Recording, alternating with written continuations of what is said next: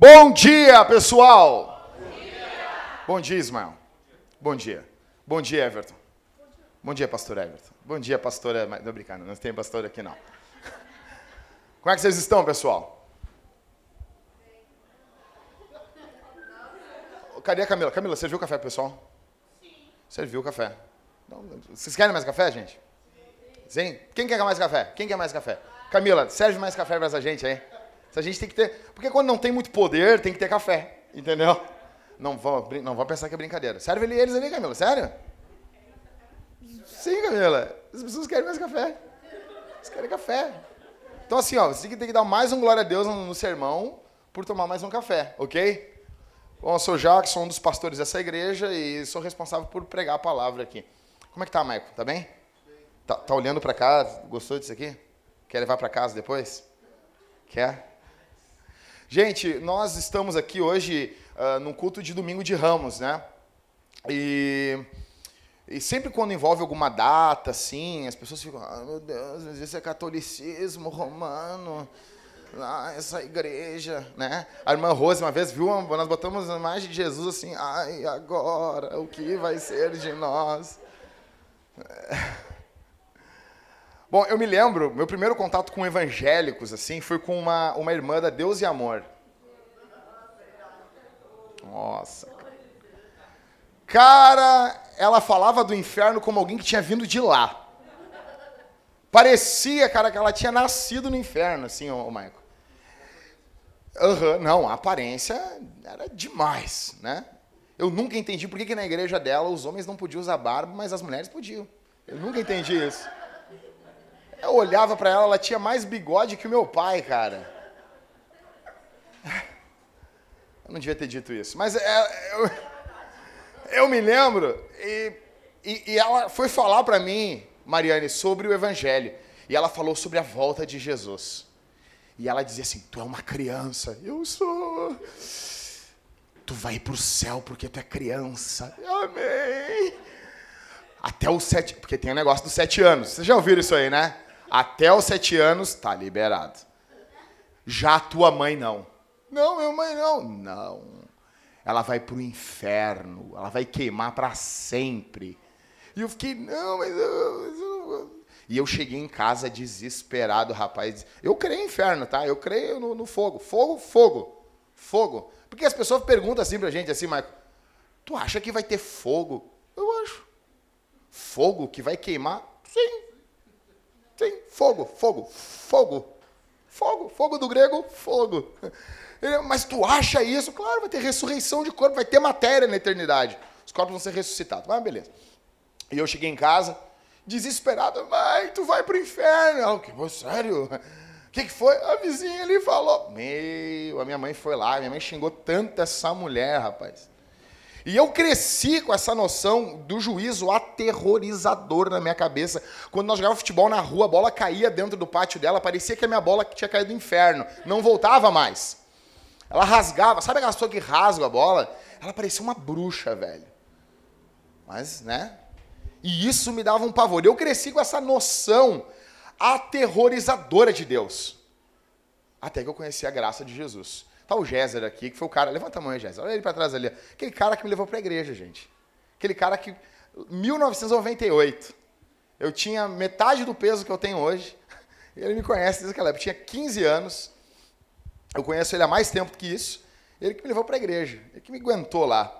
Né? Ele, na época ele estava no quartel. Era, te lembra, Jéssica? Época boa, né? E eu me lembro que conhecia a graça de Deus. Eu me lembro que numa escola dominical, os caras disseram, a salvação é pela graça. Nego, quando o cara falou eu, não é pelas obras, eu fui entender. E isso foi libertador para mim. Porque eu tinha essa visão de um Deus que estava pronto para me punir, para me destruir.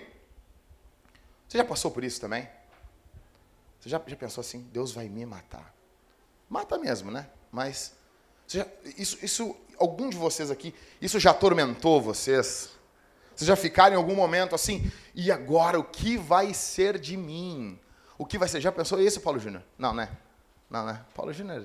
Não, né? Não, nunca teve problema com isso. Nunca teve problema. Obrigado, Paulo, por me ajudar na, na introdução do sermão. Obrigado. Obrigado. Obrigado. Eu sei que eu posso contar contigo. Pessoal, a Camila vai estar servindo aí um café ungido. Ela e a Aline aí, ó. Isso aí. Vamos ver se. Serve um pro Paulo ali, Camila. Vê se o Paulo vai me ajudar aí. Vão tomando, gente. Vão tomando. Levanta a mão aí, quem quer café aí. Vão tomando café, gente. Vão tomando. Ah, pastor, mas é pecado tomar café. Não. Ok? Então essa noção de inferno era algo que tirava a minha paz. Essa noção de juízo, gente. E vai tomando café e vai olhando para mim aqui. As boas novas, a boa notícia. Não sei se tem alguma coisa ligada aqui ainda, cara. Tem, né? Ah, eu vou desligar essa caixa do Cauê aqui. Olha aí, cara. Olha a paz que deu. O Cauê traz perturbação até sentado no banco. Desliga. Olha só, Cauê. Olha a paz. Gente, o domingo de Ramos, ele é literalmente para pessoas que estão amedrontadas com o juízo iminente de Deus. O domingo de Ramos, que é um domingo que antecede a Páscoa, é uma das maiores mensagens do Evangelho. Domingo de Ramos é um domingo que antecede a Páscoa. Era o dia em que o judeu separava o cordeiro pascual, que ele ia matar esse cordeiro. Interessante é que Jesus entra em Jerusalém exatamente no dia que o cordeiro tinha que ser escolhido. Jesus se apresenta como o cordeiro da Páscoa, o cordeiro definitivo.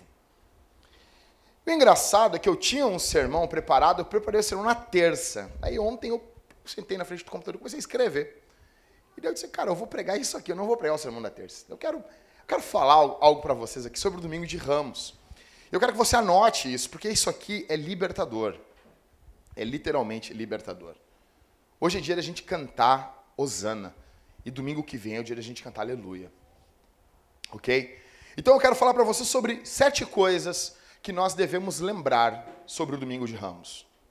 Sete coisas que você precisa lembrar, que você tem que dormir pensando nisso, que você tem que levar para casa, que você precisa meditar dia após dia, que o domingo de Ramos nos ensina. Primeira coisa que nós temos que nos lembrar: lembre-se da continuidade. Escreve aí, continuidade. Então, se o calendário litúrgico do Brasil marca hoje como Domingo de Ramos, a gente passa na frente de algumas igrejas católicas, luteranas, anglicanas, e a gente vê o pessoal comemorando o Domingo de Ramos. Se isso está num calendário, é porque antes houveram cristãos aqui no Brasil que influenciaram a cultura.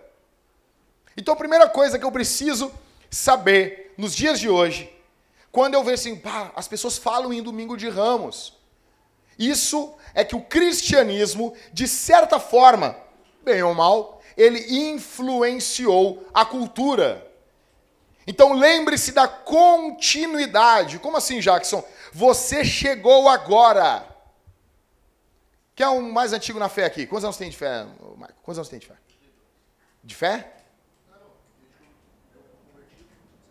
17 convertido mesmo, né? Mas digamos, os que têm mais tempo de fé, que tem 20 e poucos anos de fé. Ou seja, é pouco tempo. Lembre-se, a primeira coisa que nós devemos lembrar quando a gente comemora o Domingo de Ramos, quando a gente comemora a Páscoa, quando a gente comemora o Natal, a gente tem que lembrar da continuidade. A geração anterior dos cristãos é como se eles tivessem nos dado um bastão, aquela corrida ali por revezamento. Agora nós pegamos o bastão e é o nosso momento de corrermos e entregar esse bastão na próxima geração. A geração passada influenciou tanto a cultura que algumas datas cristãs entraram para o calendário. Então a primeira coisa que você precisa parar. Opa! Eu estou vivendo em um país, em uma época, onde os cristãos passados influenciaram. Lembre-se da continuidade. Os cristãos mais antigos pagaram um alto preço para comunicar o evangelho na sua época. Primeira coisa, valorize isso. Lembre-se da continuidade. Nós precisamos influenciar a cidade. Nós precisamos trabalhar pela redenção da cidade, por uma cultura cristã permeando a cultura anticristã. calendários, festas cristãs, Natal, Páscoa, Pentecostes. Vamos ter agora o filme na Sexta-feira da Paixão. No sábado vamos estar na esquina democrática gritando que Jesus ressuscitou dos mortos. E ele está vivo e vai vir julgar o mundo. Nós temos um evangelismo bombástico no domingo. E nós temos um culto, né? Que se tu quer botar uma, uma roupa social na tua vida, tu tem lá, o Everton tem um terno lá que tá mofando na casa dele, mas ele vai botar no culto de Páscoa. Ele vai vir, né, Everton? Vai vir bonito, parecendo um pastor da graça como tu era, né? Sabia que o Everton ele apresentava programas de televisão da graça? Vocês não sabiam disso? Apresentou programa de televisão, Everton. Isso são coisas que tu esconde, né? Tu nos esconde de nós. Só quer cobrar o nosso dízimo aqui na igreja, né? É verdade. Como é que é? A vida dele se resume a cobrar dízimo, né? É isso aí, Everton. Não entendi, Jackson. Seja membro da igreja e atrase a tua oferta. Você vai receber uma ligação do Everton. E não pense que isso é com os pastores também. E aí, Jackson? E aí, vai te coçar? O que está acontecendo? É muito bom. Nós precisamos influenciar a cultura. Eu quero perguntar uma coisa para vocês aqui. Você já usou essa data para pregar? Qual o presente que você está preparando para a Páscoa para o seu vizinho? Como assim? Como assim já? Você se lembra que no Natal a gente preparou uns presentes e demos para os vizinhos aqui, a maioria das pessoas. Você já está preparando alguma coisa agora para dar de Páscoa pro teu vizinho? Cara, não adianta. Tu vai dar alguma coisa para ele comer, dá uma coisa para ele comer e bota um cartão. O cara tem que ler. Enrola o cartão por um. Não tem, cara, não tem. Dá um negócio gostoso, compra as trufas da, da Jennifer. A Jennifer, ó, uma grana depois, inserindo tuas trufas no sermão. Olha só, hein? Que isso? Use essa data para pregar o evangelho. Usa essa data para comunicar a mensagem para os teus vizinhos. É impossível, meu velho. A gente está vivendo uma Páscoa e tu não dá um presentinho. Nego, um, bombom, um bombonzinho, cara. Grampeado um cartão ali escrito à mão, velho. Jesus ressuscitou. E isso tornou a nossa vida mais doce. Não sei, cara. Escreve ali, Jesus está vivo. E isso tirou o amargor da nossa vida. Nós estávamos presos no pecado. Jesus está vivo. Você está usando essa data para alguma coisa? Você está usando essa data para estar em missão, comunicando o evangelho na cultura, ou você apenas reclama? A gente assim, ah, olha o Brasil do jeito que está, não valoriza a igreja. Daí tem as datas litúrgicas, o cristão, não vou usar isso. Papai Noel é pagão, pendurava a cabeça de criança na árvore. Ficou apavorado com isso, cara. Sério, que pendurava a cabeça das crianças na árvore? Tipo, ele tinha uma árvore, olha a mente das pessoas. Aí ele cortava a cabeça, ele pendurava ali. Cabeça das crianças. E nós tivemos a nossa árvore de Natal aqui, vocês notaram que tive uma mensagem subliminar, né? Tinha a foto das crianças pendurada na árvore. E o pior é que a Aline levou todas para casa. Não deixem seus filhos com a Aline. Aí, o Papai Noel pendurava uma cabeça, depois ele vinha, matava uma criança, levava a cabeça e pendurava, encheu uma, uma árvore com cabeça de criança. Hã? Hã? Então, nós precisamos utilizar. Então, a primeira coisa que tem que se lembrar, lembre-se da continuidade. Tem cristãos que vieram antes, Ismael, e nos estão passando o bastão. Nós precisamos pegar esse bastão e aproveitar já o que foi feito pelo cristianismo na nossa cultura. E comunicar o evangelho. Então, falar sobre Páscoa, deixa as pessoas com o coelhinho, cara. Deixa as pessoas. Para de, de, de fazer, declarar uma guerra contra um coelho. Para, eu vou matar o coelho, eu vou matar o chocolate. Não vejo ninguém. Fala. Não, porque isso aí é consagrado. Tu quer ver tu destruir um crente que fala que isso é consagrado? Quando ele comprar um carro, tu, tu diz assim, esse carro era consagrado ao demônio. Ele vai pegar, por acaso, e vai, vai queimar o carro dele? Não vai, né, Diego? Não, o cara não faz isso. Não, então eu vou pedir para um pastor orar e ungir. Para desconsagrar. Desconsagra o coelhinho, velho. E come o chocolate para a glória de Deus. Então a primeira coisa que você tem que dormir pensando, Christopher, é o quê?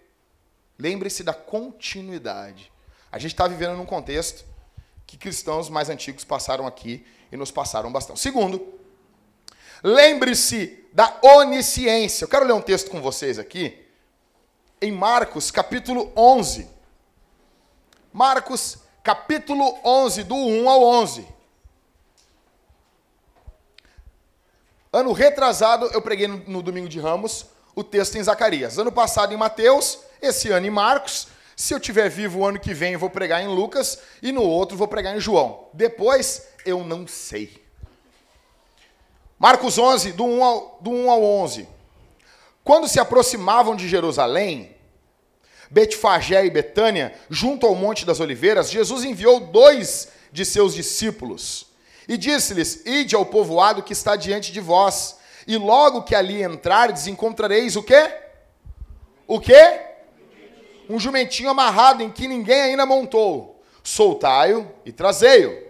E se alguém vos perguntar, por que fazeis isso? Respondei, o Senhor precisa dele, e logo o mandará de volta para cá.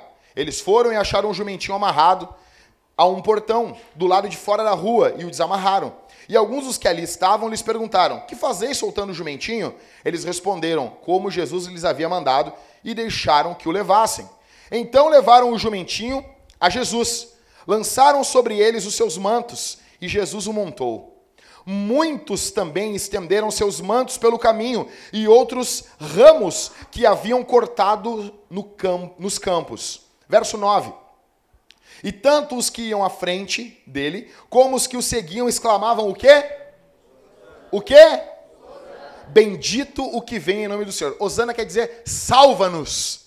Salva-nos, Senhor. É uma é um reconhecimento de que Jesus é o Salvador. Bendito o reino que vem, o reino de nosso pai Davi. Osana nas alturas. Verso 11. Jesus entrou em Jerusalém e foi ao templo tendo observado tudo em redor, como já era tarde, foi para Betânia com os doze.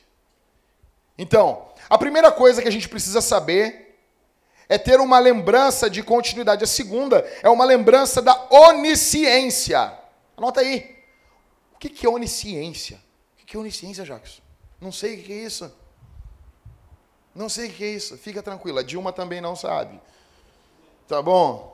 Onisciência é, é um atributo, é uma característica divina. É saber tudo. Tudo. Tudo, tudo, tudo, tudo. Jesus sabe tudo. Então lembre-se da onisciência. Jesus sabia onde e como estava o jumentinho. Jesus disse para os caras: vão lá, assim, assim, assim, vai ter um jumentinho assim, assim, assim. Se alguém falar assim, assim, tu responde assim. Jesus conhece os animais como ninguém. Jesus conhece os jumentinhos, as aves do céu, tudo. Agora, se Jesus conhece os animais, o que faz a gente pensar que ele não conhece a gente? O que faz você aqui essa noite pensar que Jesus não conhece você? Jesus disse que nós valemos mais do que os animais.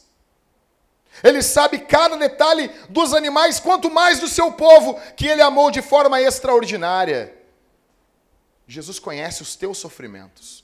Jesus conhece os teus lamentos. Jesus conhece a tua dor. Jesus conhece o que te faz chorar. Esse conhecimento de Jesus não é teórico.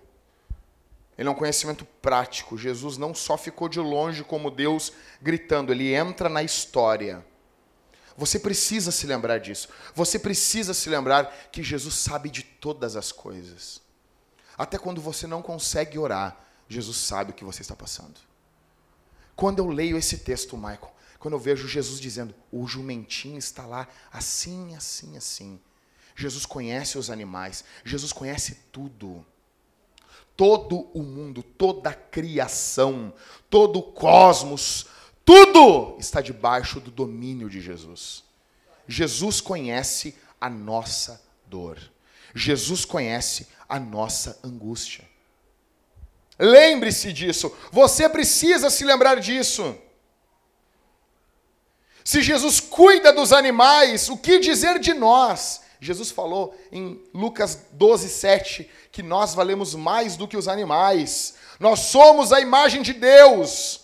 Gente, eu fico perturbadíssimo quando eu vejo reformados, cara dizendo assim: "O que que tu é?" Eu sou depravado.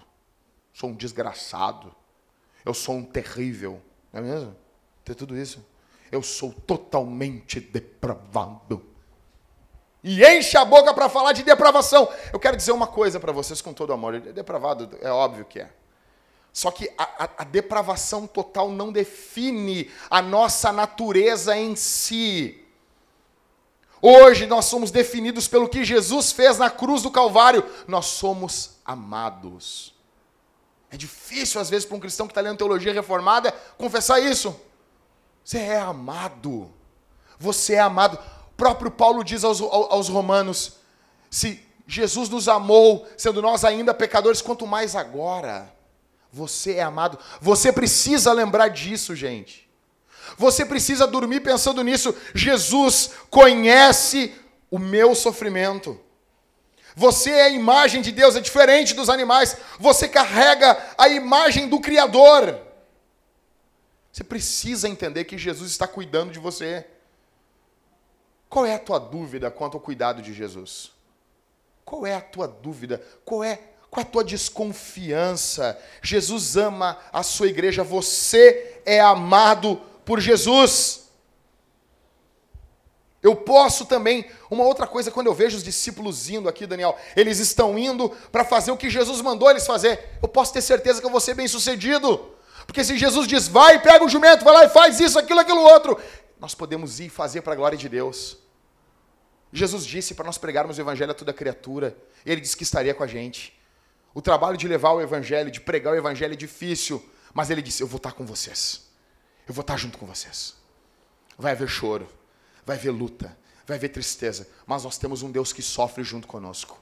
Nós temos um Deus que vem até nós. Então, em primeiro lugar, lembre-se da continuidade. Em segundo lugar, lembre-se da onisciência. Em terceiro, lembre-se da graça.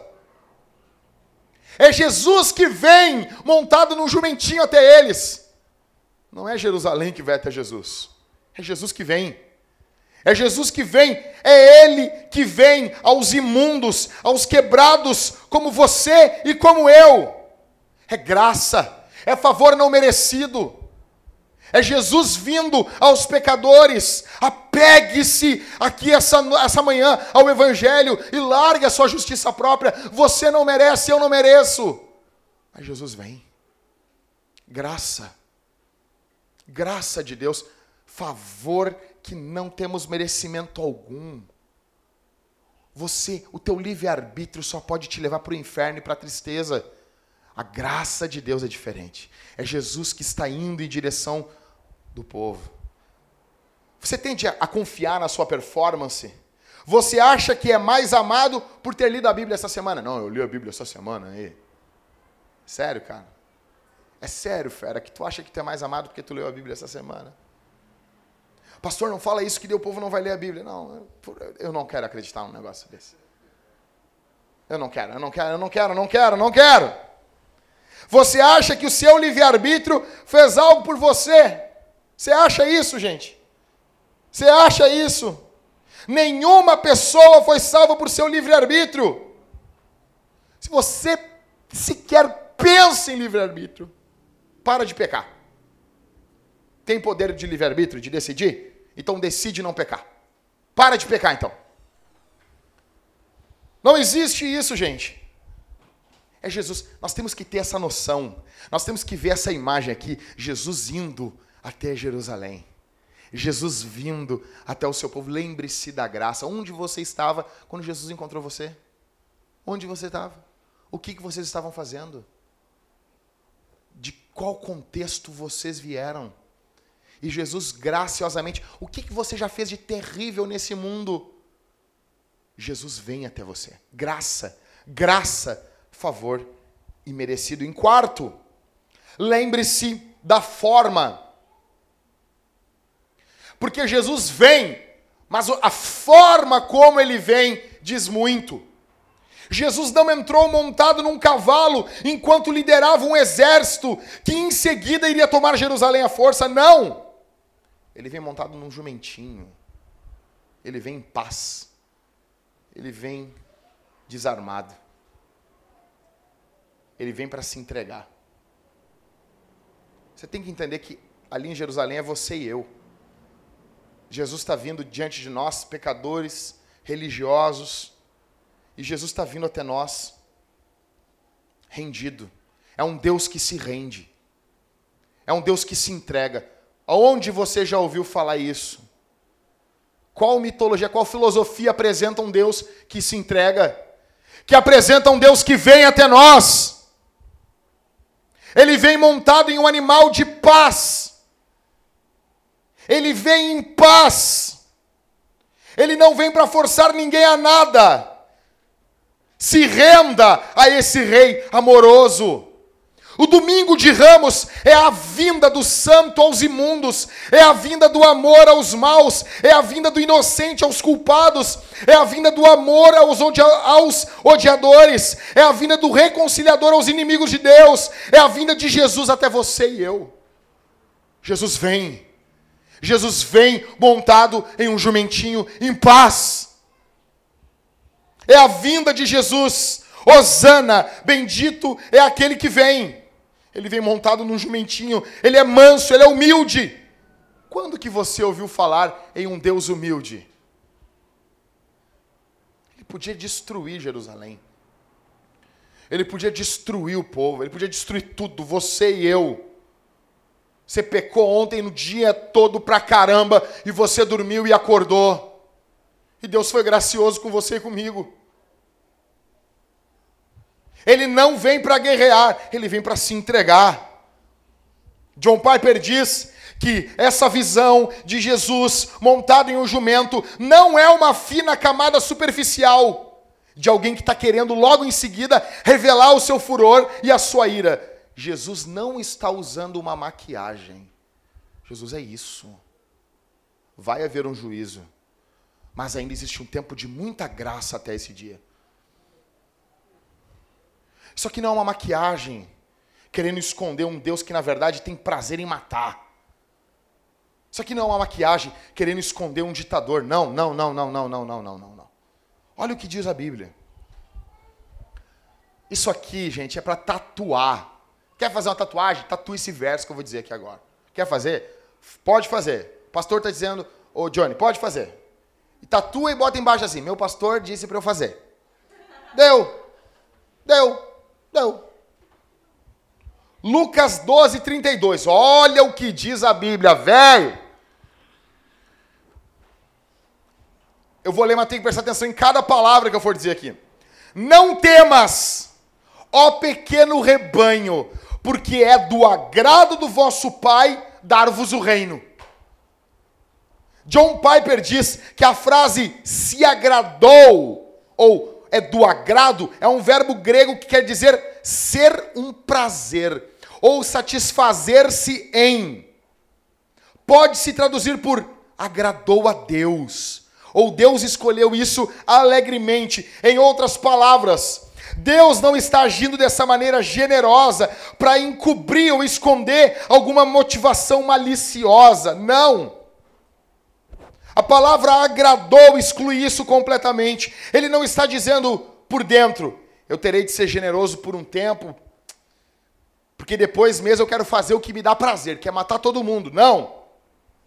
O Senhor está expressando, o que Deus está expressando aqui é algo inevitável. Deus é livre e na sua liberdade ele se agrada na sua igreja. Ele se agrada. Deus não precisa disso. Deus não deve nada para ninguém.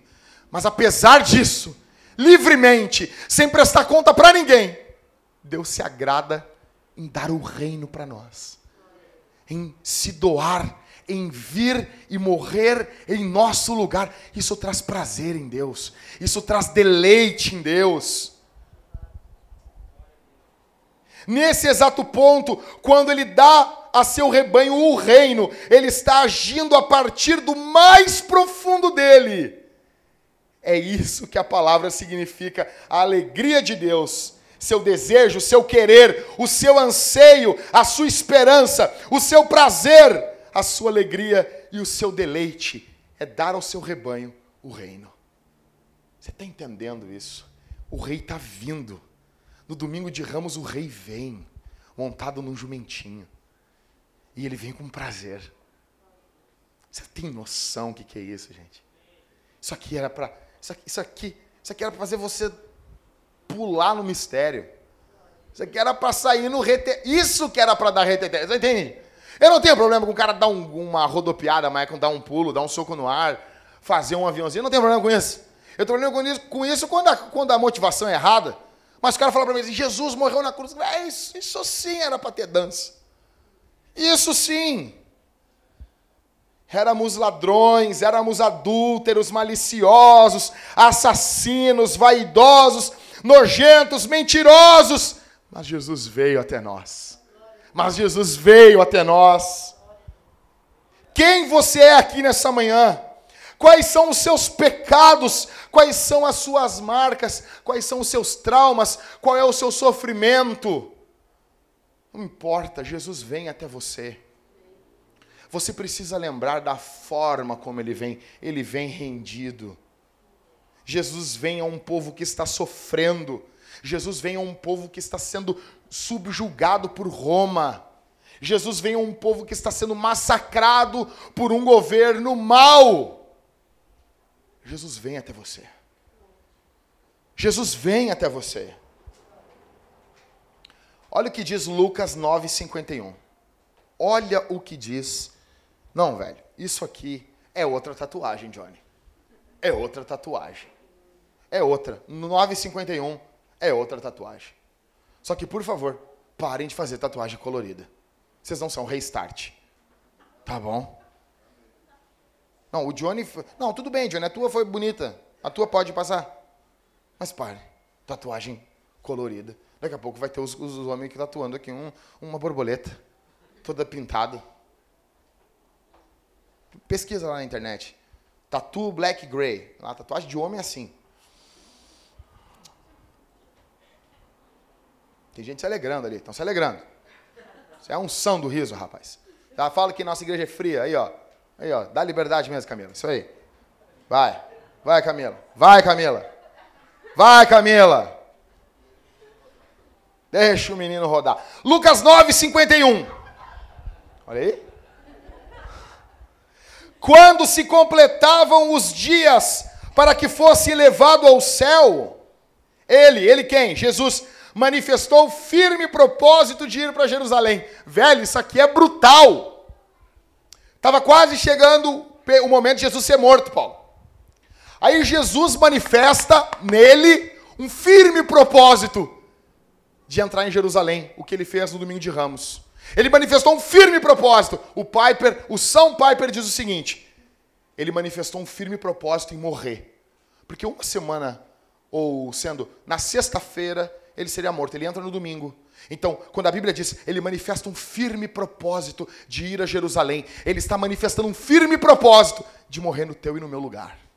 Você tem noção disso? Ninguém precisou, Jesus não desanima. Tu está querendo largar a barca, morre por eles. Não precisou isso. Não precisou. Não precisou ninguém chegar até Jesus e dizer assim: Ô oh, Jesus, não, não, Jesus, não, não, estou indo embora, não aguento essa gente. São muito sem vergonha. Jesus manifestou um firme propósito de ir para Jerusalém. E sabe qual é o contexto? Olha aqui para mim, gente, não fala com ninguém agora, presta atenção. Sabe qual é o contexto que Jesus manifesta um firme propósito de ir até Jerusalém? É quando os discípulos estão discutindo quem vai ser o maior. A preocupação dali dos seguidores de Jesus é quem vai ser o maior no reino dos céus. Mas o que Jesus está manifestando um firme propósito é de morrer por pecadores como você e como eu. Você tem que, você tem que dormir pensando nisso.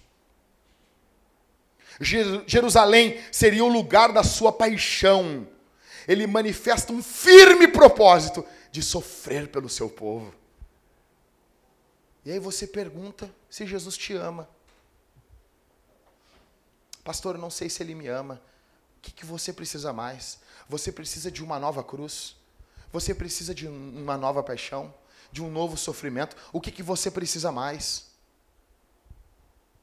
Em quinto, então em primeiro, lembre-se do quê? Segundo, onisciência. Terceiro, quarto, em quinto, lembre-se da comunidade. Jesus não entrou em Jerusalém para apenas um indivíduo, não. Ele entrou pela sua igreja.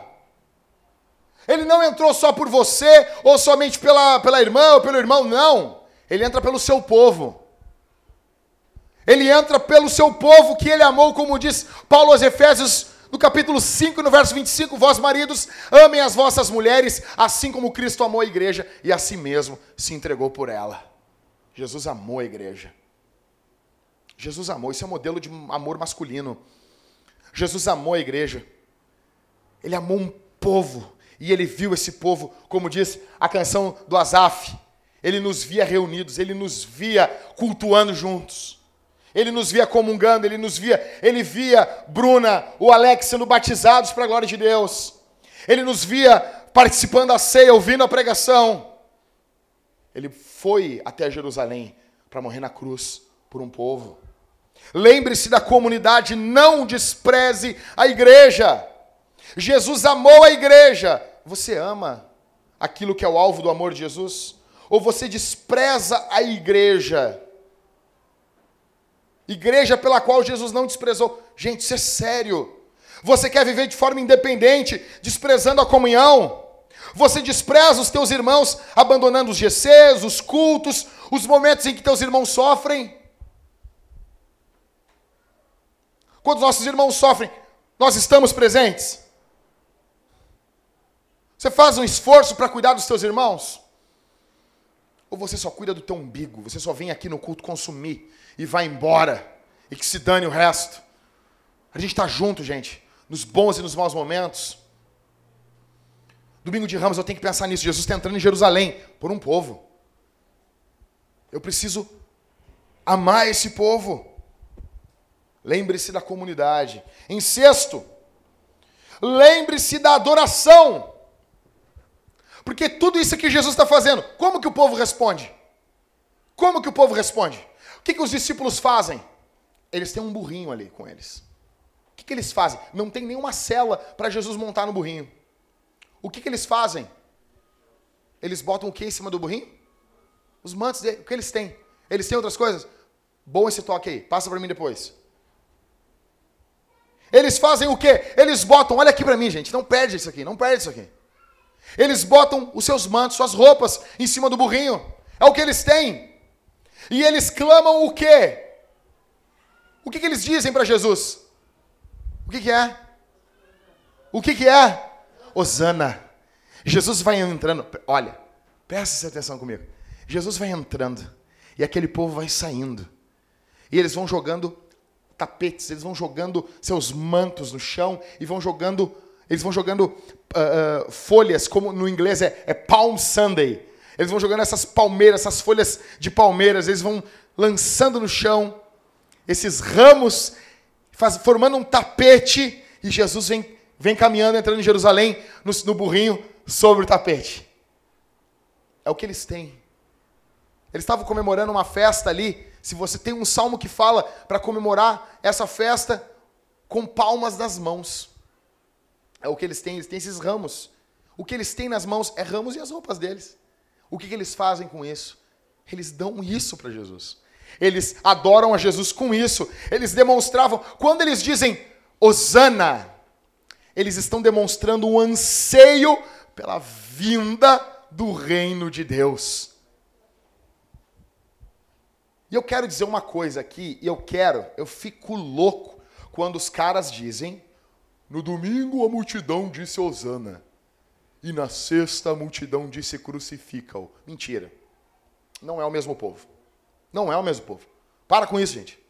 Para com isso. O povo que está gritando Osana é igreja. Não é o mesmo povo. Tá bom? Não é o mesmo povo. Não, o povo que grita Osana se alegra com Jesus e depois quer crucificar Jesus. Não é. O ato de gritar Osana é um ato de rebelião contra Roma, velho. Chamar Jesus de rei ali naquele contexto é um ato de extrema rebelião. Somente gente que nasceu de novo podia fazer um negócio desse. É a igreja que está recebendo Jesus ali. É a igreja que recebe Jesus. Quem recebeu Jesus foi a igreja. E ao receber Jesus, a igreja se alegrou, a igreja cantou, a igreja celebrou a vinda do reino. Domingo de Ramos é isso. É adoração pelo que Jesus faz ao vir até nós. Nós respondemos a Ele com o que a gente tem, com o que nós podemos cantar. Nós estamos dizendo, Osana, salva-nos, Senhor. Nós temos vários salvadores que se apresentam no mundo, políticos, times de futebol, relacionamentos. Mas o foco da igreja está em quem é Jesus. No meio de todo o caos, de todo o sofrimento, é só Jesus que pode nos salvar de todo esse imbróglio. A multidão queria honrar Jesus. Eles tinham apenas algumas roupas e ramos nas mãos. Isso basta. Se Jesus reina sobre nós, ele deve ter tudo de nós aos seus pés. Contexto de cristão. O cristão que não rende aos pés de Jesus o seu tempo, os seus talentos e a sua finança, ele é um ladrão. Não basta, porque eu vejo gente também que é assim, não, não, ô, ô, ô, ô Mike, eu sou fiel com a minha oferta, mas não gasta nenhum tempo servindo Jesus. Tem gente que não. Não, não, não, não. É melhor servir Jesus, servir na igreja, porque dá o tempo da gente também, é uma oferta, né? Mas o dinheiro não toca, porque o dinheiro é o Deus do cara. Tem outros que não. Até, olha, posso até servir, ajudar alguém, mas tem talentos, bons talentos, e não servem na obra de Deus. A questão é, Jesus vem, como que nós respondemos a Jesus? Porque a mensagem do Evangelho não é somente o que Deus faz, ok, mas é como que nós respondemos. Porque a mensagem do Evangelho é chamada ao arrependimento. Ok, mas a resposta do pecador é se arrepender. Como que nós respondemos à vinda de Jesus?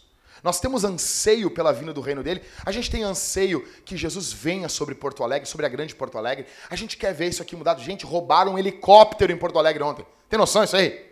Não, não, não, não. Vocês, têm. Não, pera um pouquinho. Pera um pouquinho. Não, não, pera um pouquinho. Não, não, nego, vocês não entendem, ó. Os negros roubaram helicóptero. Entendeu? Cara, faz qual o filme último que roubaram helicóptero? Eu não me lembro. Década de 80, Bruce Willis lá, roubava helicóptero. Nunca mais, no Duro de Matar lá. Né? No Natal lá, feliz da vida, matando lá o, o, o, o, o cara do Harry Potter lá. Ah, isso não vem ao caso. Mas ninguém, nem nos filmes mais rouba helicóptero. Ninguém mais faz isso. Não, não, isso não se faz. Isso é um código de ética. Não se rouba helicóptero. Agora, até quem tem helicóptero tá, tá ferrado. Entendeu? Tá ruim para todo mundo, não tá ruim para ti só, que tem, tá pagando teu chevette em 300 vezes. Não tá ruim para ti só, tá até para quem tem helicóptero tá ruim. Não, quando eu li o bagulho antes, assim, não, Jesus, a igreja, é, essa cidade aqui tá entregue na mão do diabo, o diabo tá caminhando pelas ruas aqui. Como que eu não vou querer que haja redenção aqui no nosso meio? Como que eu respondo à vinda de Jesus? Nós queremos que o reino de Deus avance, nós queremos que a pregação do evangelho avance. Aí chega sábado aqui, negão, nós vamos estar na esquina democrática. Eu queria batizar a Bruna e o Alex da esquina democrática no olho de Porto Alegre. Assim, não, não, nada de pingar água, não, não. Batizar eles assim. Ah! Daí chega domingo, galera, vamos lá, evangelismo na esquina democrática, é nós, é lá, nós vamos estar gritando no ouvido dos pecadores que Jesus reina nessa cidade lá. Ah, mas eu não posso, tá difícil, eu tô desanimado.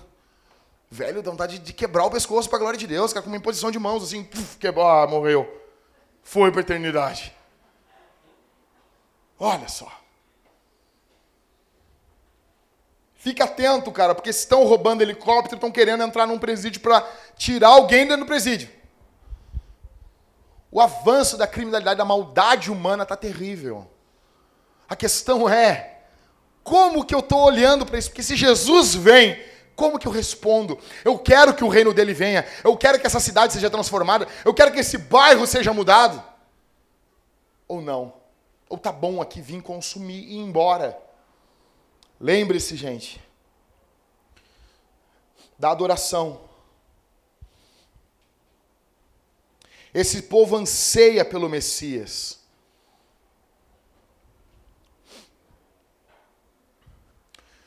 O reino de Jesus te consome. Você investe o que você tem no reino. Você ora, venha o teu reino, seja feita a tua vontade.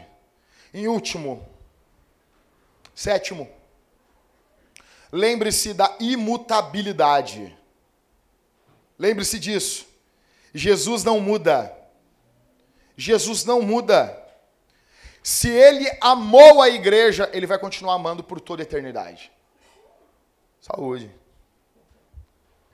O Gruden diz um negócio. O Gruden, vai falar uma coisa legal. O Gruden diz um negócio muito fera. Ele diz que toda vez que nós adoramos a Deus, porque Deus é eterno, quando você diz Osana, aleluia, glória a Deus, o louvor, ele gera algo em Deus. Não é que vai mudar a essência de Deus, tá? Porque o teólogo é chato. Hum, então muda a essência de Deus. Hum, fala mais. Para de querer me pegar no que eu estou falando aqui. Não estou escrevendo o catecismo. Quando você louva Deus, gera algo dentro de Deus. Deu, acabou. Ele diz o seguinte: se Deus é eterno, o prazer que é gerado dentro do coração dele é eterno. Então é como se o louvor que nós transmitíssemos, tributássemos a Deus, ecoasse eternamente no coração de Deus. Porque Deus não muda. Então, se ele amou a igreja, ele continua amando a igreja. Não é assim que ele te amou e daí no outro dia tu fez algo errado, ele, hum, não te amo mais, hein?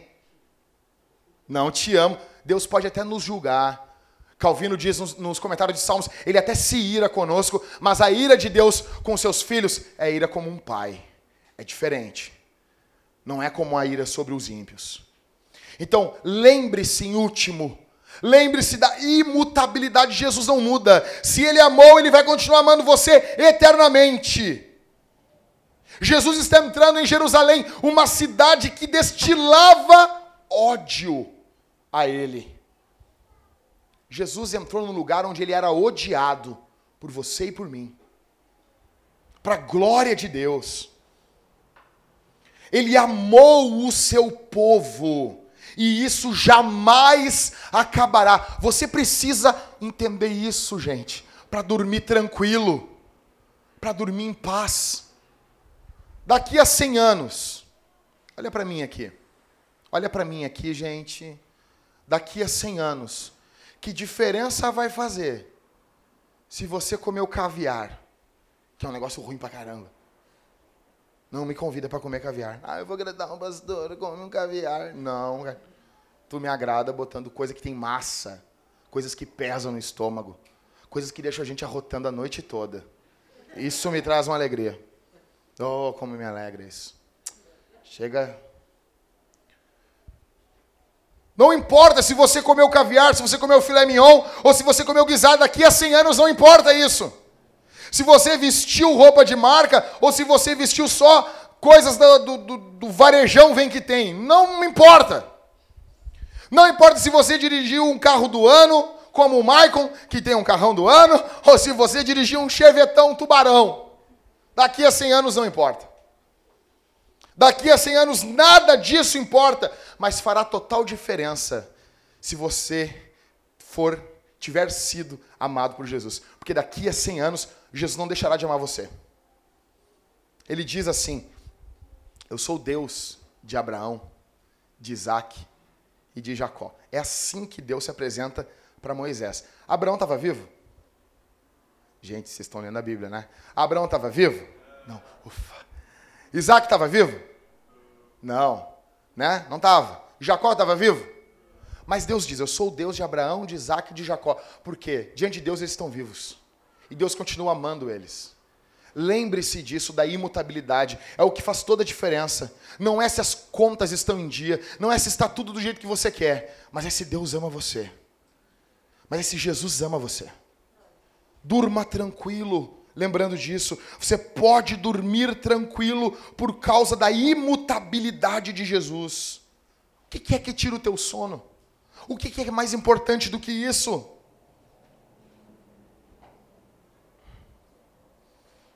Ignorar a graça de Deus é pecado. Jesus vem até nós e ignorar a vinda dele, tratar assim, ah, isso eu já ouvi tantas vezes.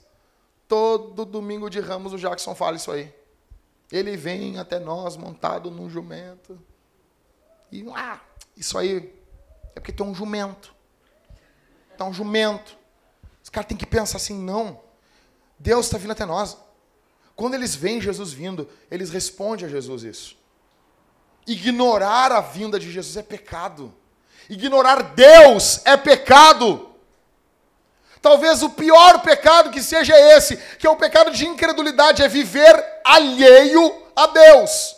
É não crer, é não confiar em Deus, é ter outro Salvador, como diz o Keller. Tudo aquilo que você, toda coisa que você diz me salva, é o teu Salvador, é o teu Senhor, é o teu Deus. Jackson, mas a minha vida, eu estou com, uma, eu tô com uma angústia muito grande dentro de mim. Eu estou destruído por dentro. Se Deus é tão soberano como tu diz, se Deus é tão Senhor como tu diz, por que, que eu estou assim por dentro? Então quer dizer que foi Ele que fez isso? Foi. Mas da mesma forma que uma criança, quando apanha do pai e da mãe, ela corre para o pai e para a mãe.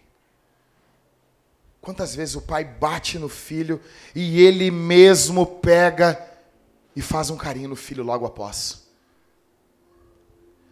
Essa angústia que você sente dentro do teu coração, que foi o próprio Deus que gerou isso, deve levar você a Deus.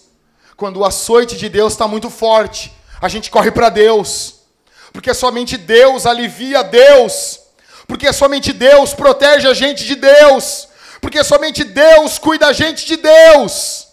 Corra para Deus. Corra para o teu Salvador. Ele faz a ferida, mas ele também cura ela.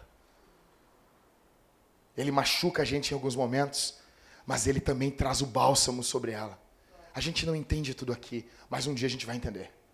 E se não entendermos, a gente sabe que não servimos a Jesus pelo que entendemos, nós servimos por fé, nós confiamos, Senhor, eu não entendo tudo, eu não sei tudo, eu não sei explicar tudo, mas eu sei de uma coisa: o Senhor é bom e o Senhor está cuidando de mim. No meio de todo esse caos, no meio de todo esse embrólio, existe graça de Deus até para as feridas que Deus mesmo faz em nós. Corra para Deus. Corra para Deus quando for açoitado por Deus. Assim como nós, quando apanhávamos os nossos pais, quantas vezes aconteceu isso? Eu estava triste, a minha mãe vinha assim: Eu fiz isso porque eu te amo, porque eu quero o teu bem. E ela vinha e ela mesma fazia um carinho em mim. Quantas vezes é assim com a gente de Deus? A boa notícia é que Jesus, você e eu às vezes ignoramos Deus. Mas Jesus nunca ignorou. Jesus nunca viveu alheio a Deus. E o mérito dele na cruz do Calvário vem sobre você aqui essa noite, essa manhã. Vem sobre você aqui.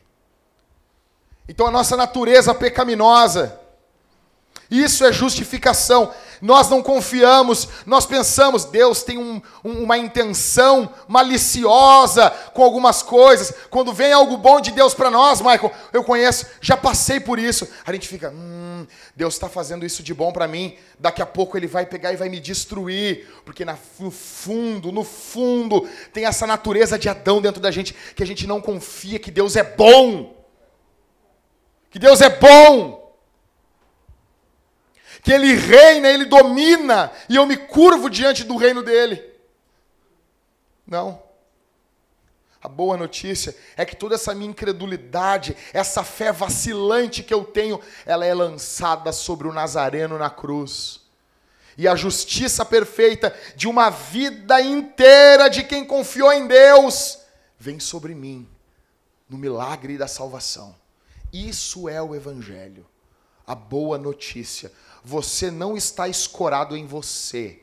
Você está escorado, ancorado em quem Jesus é e o que Jesus fez. Existe perdão para nós aqui essa manhã. Existe graça de Deus essa manhã para nós. O Espírito Santo pode transformar a tua vida nessa manhã. E isso tudo fazer sentido ao ponto de segunda-feira você se levantar como um missionário. Como um missionário e ter essa semana, essa semana santa, como diz os americanos, Holy Week, essa semana toda. Não, não fala que é semana santa que vai dar um problema. Azar, semana santa. Ha, ha, ha. Você usar essa semana santa para todos os dias com o teu colega de trabalho pregar o evangelho. Gente, se isso não te impulsiona, se a vinda de Jesus montado num jumentinho não mexe dentro do teu coração, é porque você está aguardando ele vir montado num cavalo. E ele vai vir. Vamos ficar de pé, povo?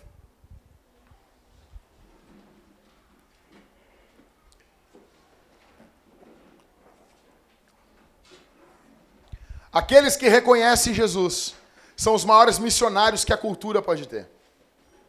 Eu quero orar por você nesse momento. Feche os olhos. Imagine comigo uma igreja.